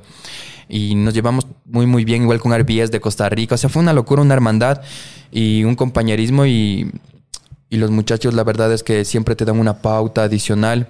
Hubo un chico freestyler que se llama Shair de Argentina, que llegó al hotel, me hice súper pana de él y me dio unas pautas igual para rapear en el escenario. Me decía, che, la gente aquí en Argentina es picante, me dice. Tú tienes que batallar, es picante. Yo digo, ¿cómo picante, bro? Le digo, con ají. no, dice, mira, te voy a explicar. Mira cómo es el, la actitud de The Talk que dice en el escenario. ¿Me entiendes? La gente está acostumbrada a un rapero agresivo, ¿me entiendes? A un rapero con seguridad. Entonces, me sirvió mucho lo que él me ayudó a entrenar también en, en la convivencia en la semana que estuve en Argentina para subirme al escenario. Y fue, fue increíble, bro, la verdad. Hice amistades, aparte hice nexos de aquí para toda la vida porque nos marcó un antes y un después y me asombró mucho de un país como Buenos Aires que yo salía a la calle y personas chicos de 12 años que nos pedían fotos, sabían de batallas de freestyle, como sus abuelos que tenían 60 años y lo venían a buscar a Woz, lo venían a buscar a Dozer. Había, hubieron ecuatorianos que me fueron a buscar a mí al hotel, ¿me entiendes? Y también fueron periodistas que me fueron a buscar en, en esa ocasión. Tuve cobertura y fue increíble, yo no me la podía creer y aprendí muchísimo de ello. Me costó también como asimilar todo ese proceso un poco de tiempo. Cuando lo pude asimilar, igual siento que crecí mucho. Entonces, muchas gracias. Igual eh, le agradezco a estas oportunidades, también a mi sacrificio, a las personas que han estado siempre alrededor de mi proceso, los que me han puesto un granito de arena, porque todo es importante para mí en este camino, de aprendizaje y cuando uno dice que ya sabe todo y se confía, es cuando cae, bro. Pero cuando uno siempre está presto para escuchar y para seguir aprendiendo, sigue avanzando. Sabes que el, el otro día me dice Dani, oye, vamos a conversar con Switch. Y yo, ¿quién es Switch? ¿Ya? para, para mí, que yo no soy muy conocedor del tema, como le decía el Dani, no, no sabía. Pero me puse a investigar un poquito, amigo, y en serio, eh, el internet me validó que eres un referente en, en esta, en esta escena. Y qué chévere que nos puedas representar de una manera tan eh, honorífica, puede ser, tan bien. En serio que le dejas a- al Ecuador en lo más alto. Muchas y gracias. Mi, mi pregunta siguiente es, ¿qué, qué sigue para Ecuador? ¿Cuál sería la evolución lógica del freestyle acá? Estamos, estábamos hablando hace un momento de que ya tenim- tenemos eh, Red Bull con 800 personas en vivo, con un- Dani me estaba contando del despliegue tecnológico que tenía el evento, era una locura. Nunca había visto tantas cámaras ahí, tantas... O sea, incluso había como unos manes que no les conocía, la verdad, que estaban hablando para la gente de la transmisión en vivo. Entonces, eh, había como un escenario aquí doble, las pantallas, el Claro, o sea, sonido. te O sea, sentías como en, en un fucking video de YouTube. Claro, porque de, todo- la- de, la- de una buena Tres, batalla de Red Bull, dos, ¿no? uno. Sí, sí, la verdad. Qué bacán. Para público también. Entonces, ¿cuál sería eh, el siguiente paso? ¿Qué, qué esperamos en este 2023? ¿Qué esperarías tú, de hecho, en el freestyle en Ecuador? En Ecuador, que haya una liga constitu- ya constituida dentro del territorio, como la FMS, si no es FMS, que sea una liga ecuatoriana.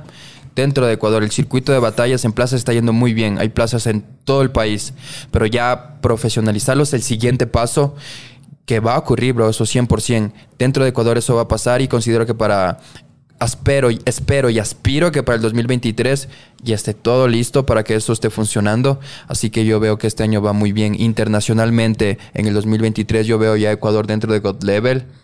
En el caso también de que se llegue a concretar lo- los rumores que existen en FMS Centroamérica, que hay un ecuatoriano dentro de FMS, porque eso también va a ayudar a que se conozca muchísimo más de nuestra escena, teniendo referentes a nivel mundial.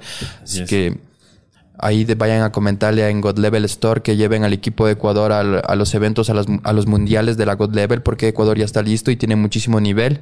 Nos pudimos dar cuenta en esta última Red Bull, que ya fue un antes y un después, así que vamos a seguir trabajando en los siguientes pasos para que aparezca una escena muchísimo más fuerte y aparezcan más referentes y ya no tengamos solamente cuatro campeones de Red Bull, eh, que sean las personas más conocidas, sino que haya 16 freestylers, top y aparte hayan 100 freestylers underground, 500 freestylers en provincias y todos tengan la oportunidad, bro, igual de, de relucir, de mostrar su arte, de mostrar su característica y para eso mismo vamos a seguir abriendo puertas porque la, que la Red Bull ya esté que dentro del país manejando eventos de tanta magnitud, de alta gama, significa que Ecuador está haciendo un excelente trabajo, no solamente en, en tema marketing, sino en, tema en el tema disciplina, en el tema cultura, porque ya existe una cultura de consumo ahora con las batallas de fría, así que vamos por los siguientes pasos para seguir poniendo Ecuador en el mapa.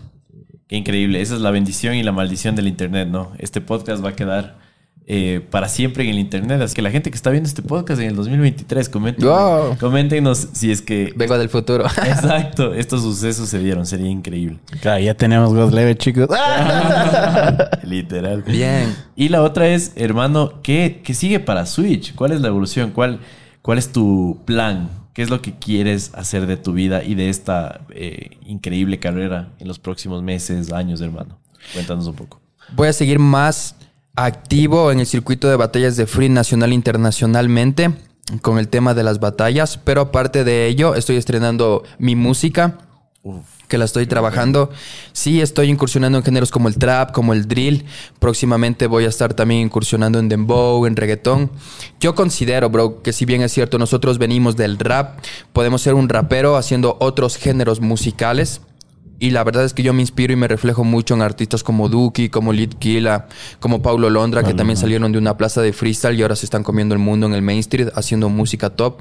Así que próximamente se va a estrenar mi nuevo videoclip, se llama Wake Up producido por Séptimo Sentido, que me ha estado apoyando desde el día uno y muchísimas gracias a mi hermano Arlequín. Ahí le, le envío un shout out para que, para que estemos en el represent constante del crecimiento. Se viene mi álbum también que se llama Coronar o Morir, un par de fits. Ahí les tiré ya la, la primicia que va a ser uno con el sistema, otro ya les voy a estar contando un poquito más por mis redes y les voy a y les dejo otra primicia acá. Se viene un fit también con un campeón mundial de Red Bull, entonces Oh, bueno. Vamos Se a estar viene. Se viene, ¿eh? Vamos a estar ahí trabajando arduamente, bro. Y ahí presto siempre con, con las personas que nos siguen apoyando, que siguen creyendo en nosotros, las marcas. Igual estamos súper abiertos para, para trabajar, para seguir sumando, para expandirnos, para posicionar y para seguir rompiendo, porque esto de las batallas y el género urbano eh, en temas de rap y de batallas de freestyle viene muy fuerte. Así que les envío un, un abrazo igual a todos los chicos que siguen rapeando en las plazas, que siguen poniendo su granito de arena. También muchísimo amor para el público, que de verdad nos está apoyando siempre por las redes sociales. Nos deja un granito de amor. Para el, eh, los fans confundidos también les mandamos un, un abrazo de aquí. Muchísimas gracias porque no dejan que, nuestro, que nuestros nombres mueran. Así que muchas gracias, bro, por la invitación. La verdad es que me he pasado increíble, bro. Yo, yo, yo creo que ahí nadie, no hay, no hay como ser humano perfecto, ¿no? O sea, como que todos tenemos nuestras imperfecciones, nuestros días buenos, nuestros días malos. Precisamente lo que decías, como estos fans confundidos, ¿no? Eh, mucho amor para toda la gente que nos ve y a pesar de eso nos comenta cosas, mucho amor, mucho amor, mucha empatía. Y yo solo para, como para finalizar esta, eh, como esta conversación, eh, es ya una pregunta muy personal, pero si tú pudieras como elegir a alguien con quien freestylear este momento, o sea, si te digo, oye, ¿sabes qué? Te voy a producir un evento, escoge en el mundo con quien quisieras freestylear, ¿con quién sería? Con asesino, bro. Sí, bro, yo quiero aprender de los mejores, ¿sabes? Quiero competir con los mejores porque me siento también de los mejores. Entonces yo 100% con asesino.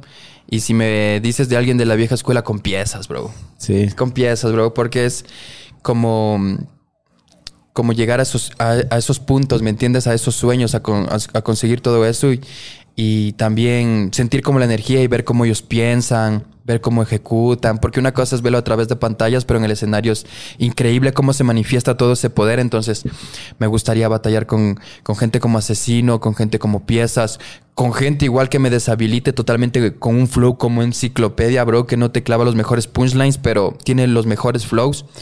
Y hay un freestyler que yo admiro mucho y que lo sigo de cerca, que tal vez no es de los más conocidos, me parece muy infravalorado, pero se llama Dani de España, que tiene un Pensé flowzazo. que era Dani de Ecuador, claro que el Dani. Flow.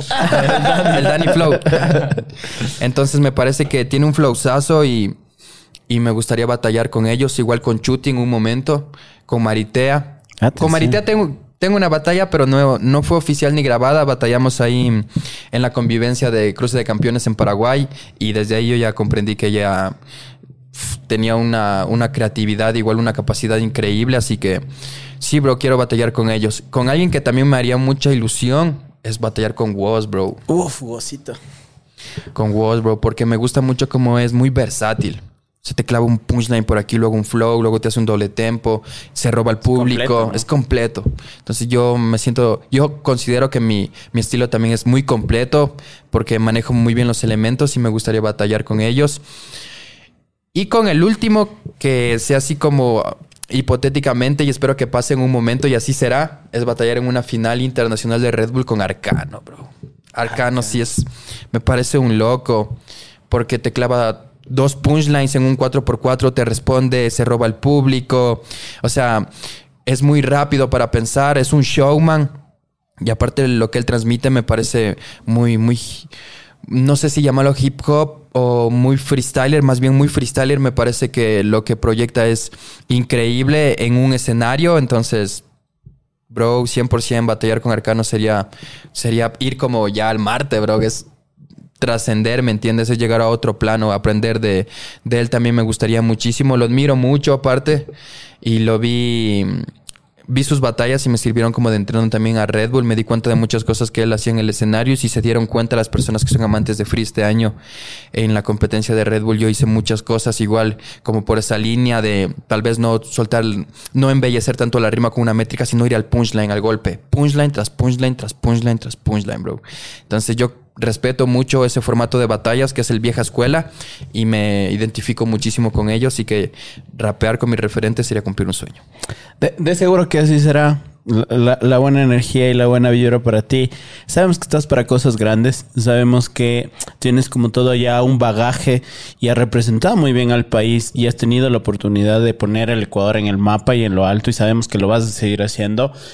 Solo la gente pedirle que siga apoyando precisamente eh, con escuchando tu música, yéndote a ver en las plazas, yendo a ver el freestyle, porque sabemos que si queremos que la escena crezca, todos debemos poner de parte. Incluso nosotros los que estamos tratando de aprender, ir, pagar una entrada, siempre va a estar chévere.